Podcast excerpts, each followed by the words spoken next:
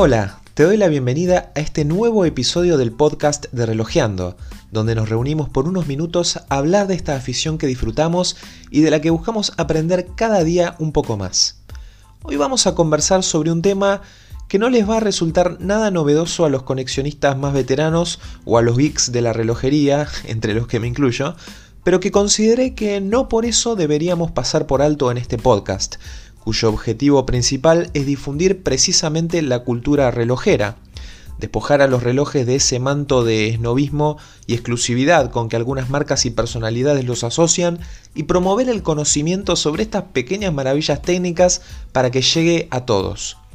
En definitiva, vamos a concentrarnos en unas características técnicas que a menudo hacen más útiles a los relojes, o en algunos casos no específicamente más útiles, pero sí ciertamente mucho más interesantes. Y esas características son llamadas complicaciones. Antes de arrancar, me tomo un minutito para pedirte un favor. Si disfrutas del contenido de Relojeando, te pido que me ayudes siguiéndome tanto en Instagram como en tu plataforma de podcast favorita. Eso para mí es muy importante y si ya lo haces, muchísimas gracias. Y ya que estamos en confianza, te voy a pedir además otro pequeño favor, y es que recomiendes relojeando, ya sea a un amigo, amiga o conocidos. En definitiva, a todas esas personas que crees que seguro van a disfrutar del contenido tanto como vos, o al menos encontrarlo interesante si no es por ser fan de los relojes, tal vez sí por el gusto de escuchar algunos datos e historias curiosas que, en el camino, les lleve a aprender algo sobre los relojes y a apreciarlos un poquito más. De esta forma me das una mano que considero fundamental, no solo para crecer como canal y tener la posibilidad de crear contenido más novedoso, sino también para ir sumando entre todos más entusiastas y hacer más amplia y federal esta linda afición por los relojes. Creo que es un trato ganar-ganar, ¿no? ¿Qué decís? ¿Cuento con vos?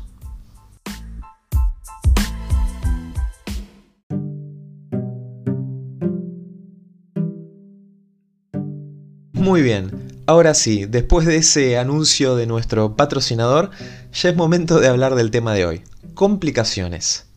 Y ya sé, es una palabra con una connotación muy negativa, y si hay algo que no queremos en nuestra vida, definitivamente son más complicaciones. Pero cuando hablamos de relojes, ahí la cosa cambia. Mientras más, mejor. Entonces, ¿qué son las complicaciones en el mundo de la relojería?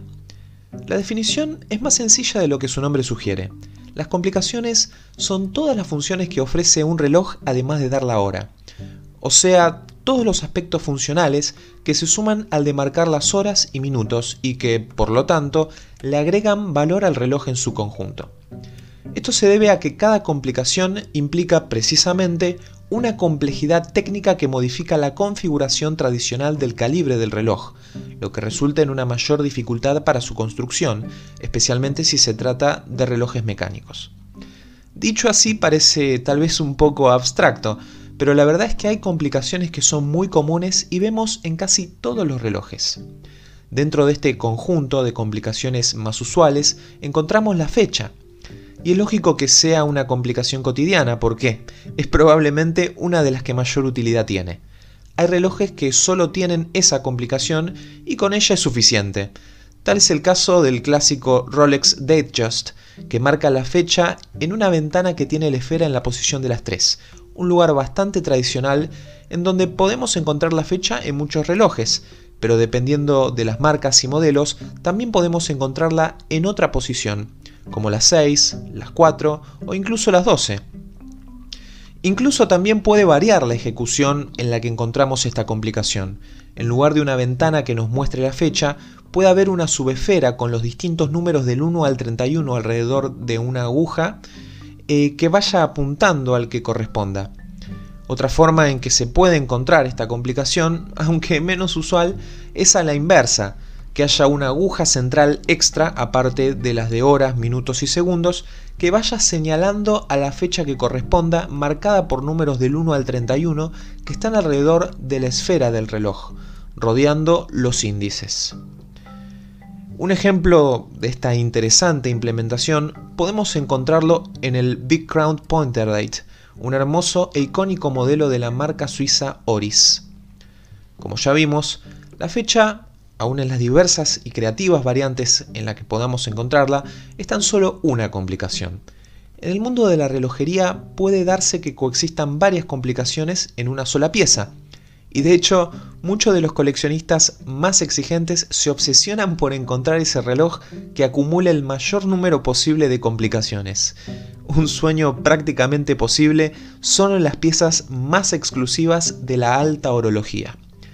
Pero volviendo a un plano más terrenal y cotidiano para nosotros, comunes mortales, la complicación de fecha suele venir acompañada por la complicación del día, que como su nombre indica, nos marca el día de la semana en el que estamos.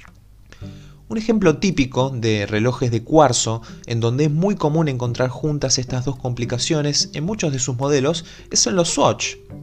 En cambio, si hablamos de mecánicos, vale la pena destacar que existe una línea de relojes automáticos, amada por los coleccionistas, en la que todos tienen esa doble complicación. Hablo de los clásicos Seiko 5 o Seiko 5, que fueron bautizados así por la casa relojera japonesa por cumplir cada uno de ellos con cinco características principales. Ser automáticos, tener complicación de día y fecha, tener resistencia al agua, contar con corona protegida y poseer una caja con construcción resistente. Y todo eso a un costo por lo general muy bueno, cosa que los convirtió a través del tiempo en la elección de miles de coleccionistas alrededor del mundo a la hora de elegir su primer reloj automático. Volviendo a las complicaciones, una muy peculiar y particularmente estética que nos podemos encontrar es la fase lunar, que suele consistir en una subesfera del reloj en la que vemos una figura de la luna que va apareciendo por un costado, avanzando poco a poco cada día, mostrándose cada vez más o menos completa, representando así cada una de las fases en las que se encuentra a lo largo del mes y reiterando el ciclo una y otra vez. La fase lunar no suele ser una complicación muy útil, a menos que uno necesite tenerla en cuenta por las mareas o tal vez por el motivo más realista y habitual, querer impresionar a alguien. Lo que sí destaco de esta complicación es que cuando está bien ejecutada suele quedar muy elegante en la esfera de un reloj. Dos buenos ejemplos podrían ser, para el caso de un automático, el Longines Master Moonface y para el caso de un reloj de cuarzo, el Bulova 96C26 Moonface. La siguiente complicación es muy popular y suele encontrarse en muchos relojes deportivos. Hablamos del cronógrafo. Se trata sencillamente de un temporizador que, como el nombre lo indica, nos permite medir con exactitud el tiempo de duración de un evento determinado, como por ejemplo una carrera. Los relojes con cronógrafo tienen dos o más subesferas.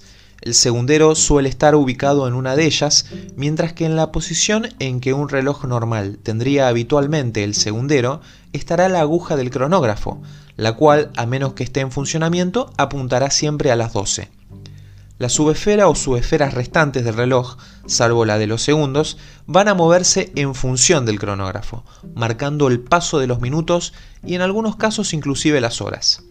Los relojes con cronógrafo suelen tener además de la corona dos pulsadores, uno ubicado en la parte superior para iniciar la marcha del cronógrafo y detenerlo, y otro abajo para resetear el cronógrafo a cero.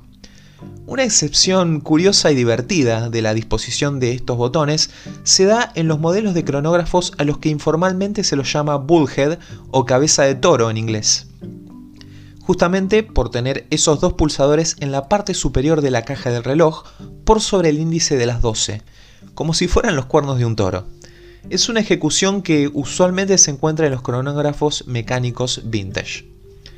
Ahora bien, si tenemos que buscar un modelo para ilustrar qué es un cronógrafo, yo iría por el más legendario que es sin dudas el Omega Speedmaster, mítico por ser el primer reloj que en la muñeca del astronauta Buzz Aldrin llegó a la Luna el 20 de julio de 1969 y que posteriormente, gracias a la precisión de su cronógrafo, fue clave para que la tripulación del Apolo 13 pudiera reingresar a salvo en la atmósfera terrestre en 1970. Pasamos a otra complicación, esta vez muy útil para los viajeros y que se hizo particularmente popular entre los pilotos de avión, ya que la marca a la que se atribuye su invención, Rolex, la ideó precisamente a pedido de la hoy extinta aerolínea Panam. Esa complicación es la de las zonas horarias. Podemos encontrarla en los relojes que tienen la inscripción Dual Time o GMT, o GMT en inglés, y se trata de una aguja extra que está en la esfera del reloj junto con la de las horas, minutos y segundos, pero que podemos configurar para que marque el horario de otra zona o ciudad, horario que suele estar señalado en el bisel del reloj en un formato de 24 horas. De esta manera, rápidamente podemos ver al mismo tiempo el horario local en las agujas principales de nuestro reloj y el horario de la ciudad o zona que configuramos señalizado por esa aguja extra que apunta a los números del bisel.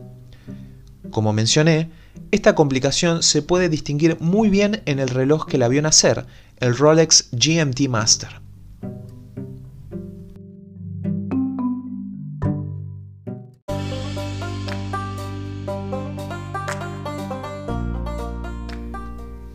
Todas estas complicaciones que nombramos no son solo útiles e interesantes, sino que además podemos darnos el lujo de conseguirlas en marcas y modelos de relojes a los que prácticamente cualquier bolsillo podría acceder. Pero en cambio, las próximas tres que vamos a ver a continuación son las que hacen de un reloj una pieza de altísima complejidad y por supuesto de un valor que por lo elevado puede llegar a parecer ridículo. Empecemos por la más visual, estéticamente más bonita, pero funcionalmente más inútil, el Tourbillon. Fue ideado en 1801 por el relojero Abraham Louis Breguet y originalmente fue pensado para los relojes de bolsillo.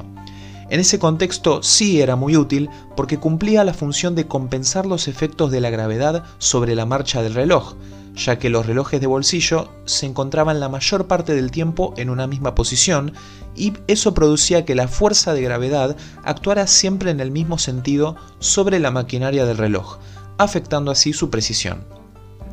La idea ingeniosa que tuvo Breguet consistía en un mecanismo que hacía girar sobre su eje un armazón en forma de jaula sobre el que se montaba el sistema que regula la marcha del reloj al rotar el mecanismo, se lograba promediar el efecto de la gravedad sin que se concentrara en un solo sentido, y de ese modo la precisión del reloj aumentaba significativamente. Así nació el turbillón, esa maravilla técnica no tiene mayor utilidad en un reloj de pulsera, porque naturalmente al usarse en la mano, a lo largo de todo el día el reloj va poniéndose en diferentes posiciones, compensándose por sí solo cualquier efecto que la gravedad pudiera tener en su precisión. Sin embargo, el turbillón se sigue usando en las piezas de alta relojería como un elemento más bien decorativo, que se deja ver en la esfera y que demuestra la complejidad y belleza de su mecanismo en movimiento.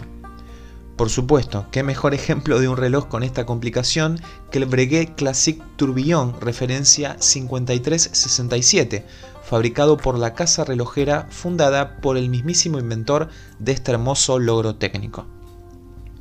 La próxima complicación de estas tres que podrían definirse como la cúspide de la alta relojería es el calendario perpetuo.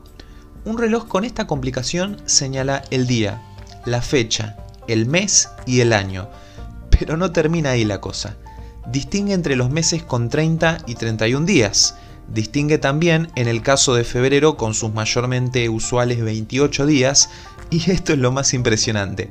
Distingue los años bisiestos. Sí, cada 4 años le agrega por sí mismo un día más a febrero es muy probablemente la complicación más útil de todas, ya que si el reloj está bien calibrado no necesita de la intervención de nadie para señalar bien todos estos datos.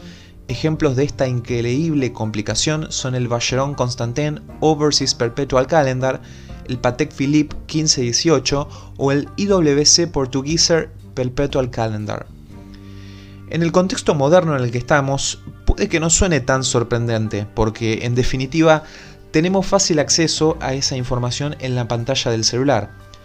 Pero de nuevo, si tomamos en cuenta el hecho de que todo esto lo hace un reloj mecánico que no tiene conexión a internet, ni Bluetooth, ni siquiera batería, ni ningún tipo de tecnología que funcione con electricidad, sino solamente engranajes, tornillos, resortes y mecanismos móviles en miniatura, es realmente alucinante.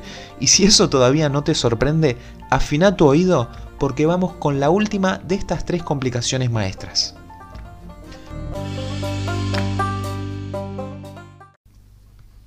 Y dejamos para el final aquella que es para los delicatecen de la relojería, y probablemente la más costosa de estas ya costosísimas complicaciones. Se trata del repetidor de minutos. A simple vista, un reloj con este mecanismo parece uno como cualquier otro, pero tiene algo muy especial. Al deslizar un discreto pulsador que está al costado de la caja, un juego de martillos en miniatura golpean con precisión una lámina de metal en el interior de la caja del reloj, llamada gong, y marca así sonoramente la hora exacta, usando tres tonalidades que señalan en primer lugar las horas, en segundo lugar los cuartos de hora y finalmente los minutos individuales que hay que sumarle a esos cuartos de hora para obtener la cantidad exacta de minutos. ¿Qué quiere decir todo esto? Que es un reloj mecánico que a pedido tuyo te lee la hora a través de sonidos. Sin mirar el reloj, simplemente escuchándolo, después de tirar del pulsador del repetidor de minutos, podés determinar qué hora es. Vamos a escuchar un ejemplo.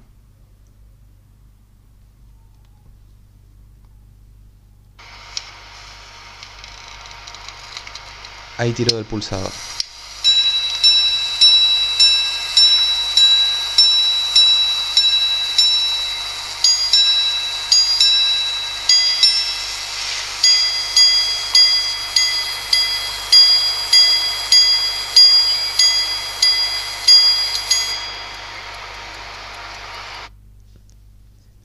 Recordemos, lo primero en sonar fueron las horas. Después las campanadas que suenan en pares son los cuartos de hora. Y finalmente las más agudas son los minutos. En esa serie escuchamos 10 campanadas simples de las horas, 3 campanadas en pares que marcan los cuartos y 13 campanadas agudas que marcan los minutos que se deben sumar a esos cuartos. O sea, que este Patek Philippe repetidor de minutos nos acaba de indicar que son las 10 horas y 58 minutos. Sorprendente, ¿no? Para que puedas ver lo impresionante de este mecanismo, voy a dejar el link del video de este repetidor de minutos en la descripción del episodio y en el Instagram de Relojeando. Y otra vez, te recuerdo que este reloj lo único que tiene adentro son piezas mecánicas en miniatura que interactúen entre sí. Nada más.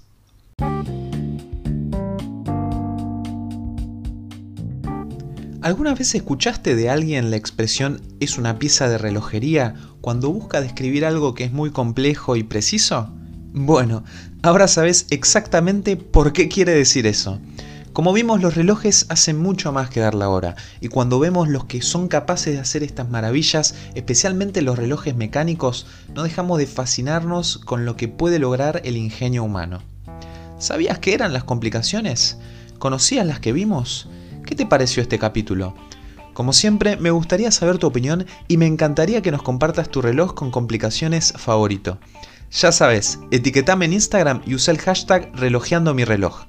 Una vez más, muchas gracias por acompañarme. Mi nombre es Germán y te invito a reencontrarnos en el próximo episodio del podcast de Relojeando.